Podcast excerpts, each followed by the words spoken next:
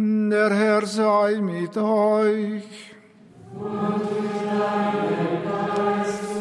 Aus dem heiligen Evangelium nach Johannes.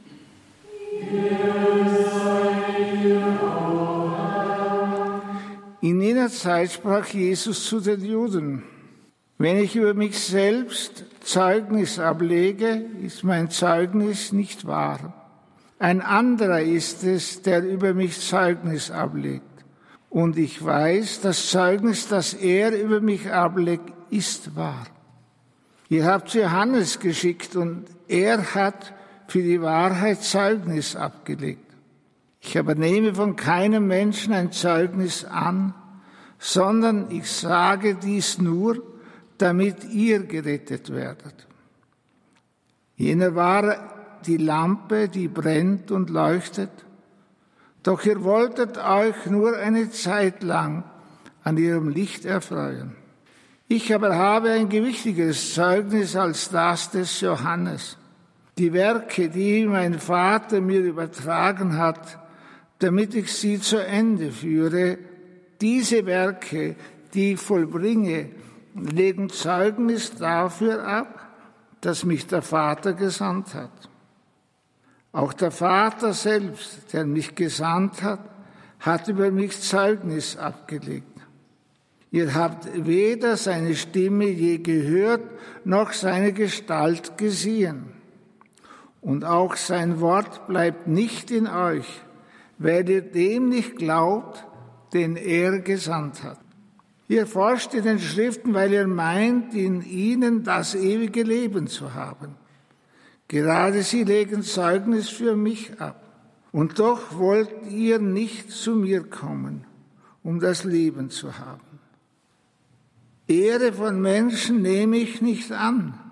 Ich habe euch jedoch erkannt, dass ihr die Liebe zu Gott nicht in euch habt.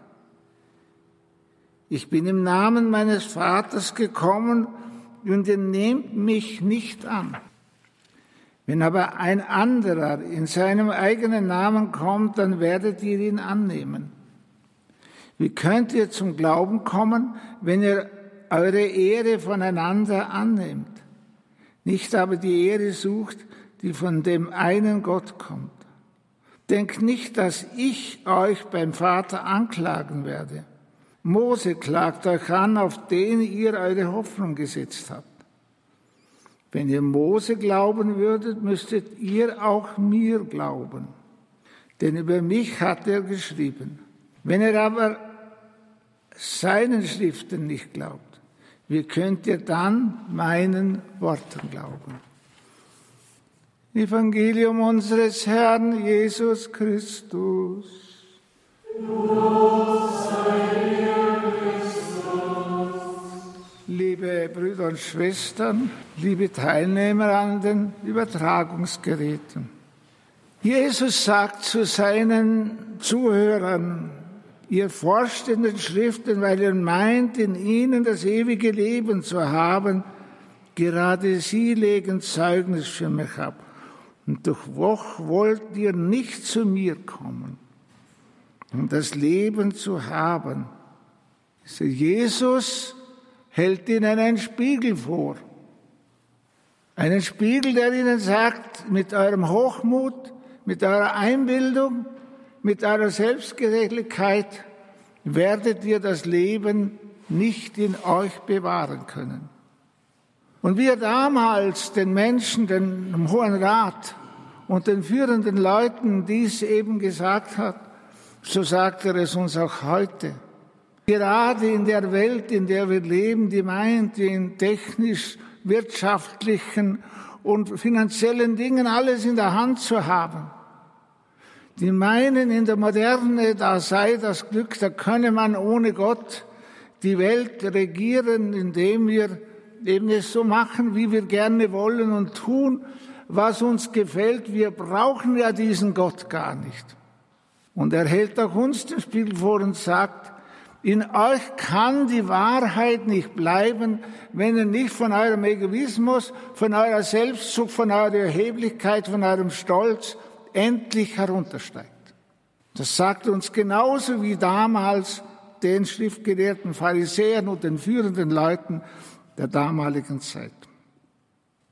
Habe eine Novene bin ich am Beten, und zwar von der kleinen Theresia, diesem zehnten, neunten, zehnten Tag, wo wir dran sind. Hören wir diese kleine Schwester, dieses Mädchen eben sagen, ich habe eine Sehnsucht in den Herzen nach diesem Jesus. Und ich möchte ihn viel mehr lieben, als die große Theresia von Avila es getan hat. Und gerade erinnert sie uns an diese Sehnsucht an diesen Herrn. Und sie sieht, wie diese Heiligen oder mehrere Heilige die harten Stufen eben der Heiligkeit hinaufgegangen sind und sie erkennt, ja, das kann ich gar nicht, ich bin viel zu klein.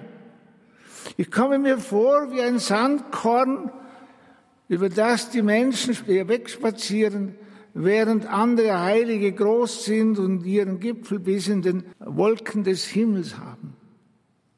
Und da geht es in die Heilige Schrift und erkennt in der Heiligen Schrift, dass eigentlich in Jesus Christus Gottes Barmherzigkeit gekommen ist.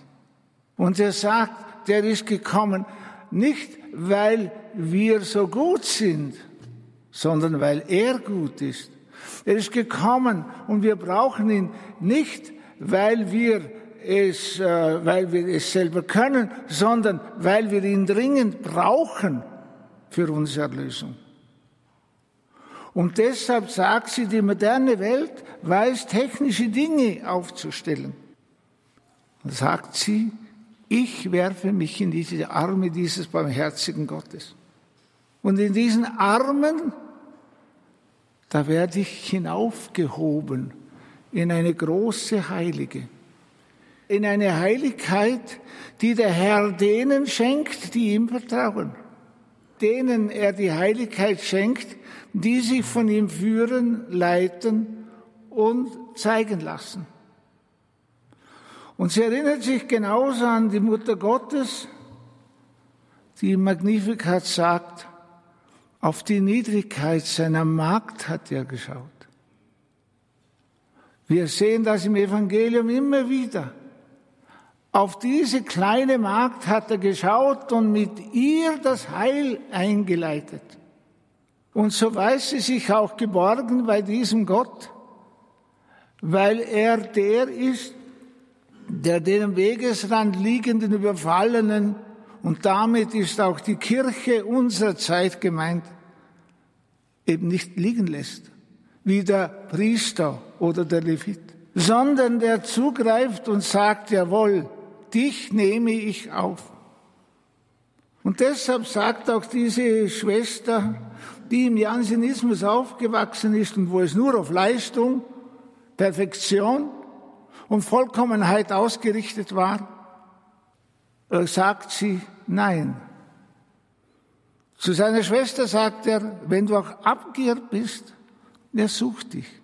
Lass dich von ihm finden. Zur Schwester Faustina sagt dieser Jesus, der größte Sünder hat das erste Anrecht auf meine Barmherzigkeit. Und in den letzten Tagen habe ich von einem französischen Frank, ich weiß nicht, ob ich seinen Namen richtig ausspreche, da ich nicht Französisch kann, äh, Jacques Frey hat, wird er mal genannt. Dieser junge Mann ist am 6. Oktober 1930 geboren in Frankreich in einer Familie, wo der Papa Bankdirektor war und die Mama, er war Artist, die Mama war wohl nach außen hin christlich, aber er sagt, in unserer Familie war nur der Egoismus die Religion. Jeder suchte sich seinen Vorteil und wir stritten und unsere Familie war eine Katastrophe. Der junge Mann, der hübsch ist und genügend Geld hat, ist bei den Frauen beliebt. Er lebt sein Leben in Luxus und in allen möglichen Vergnügen, zeugt noch zwei Kinder, heiratet dann noch eine äh, standesamtlich. Und in der Not, in die sie geraten ist, gibt ihm die Mama noch eine Million Frau.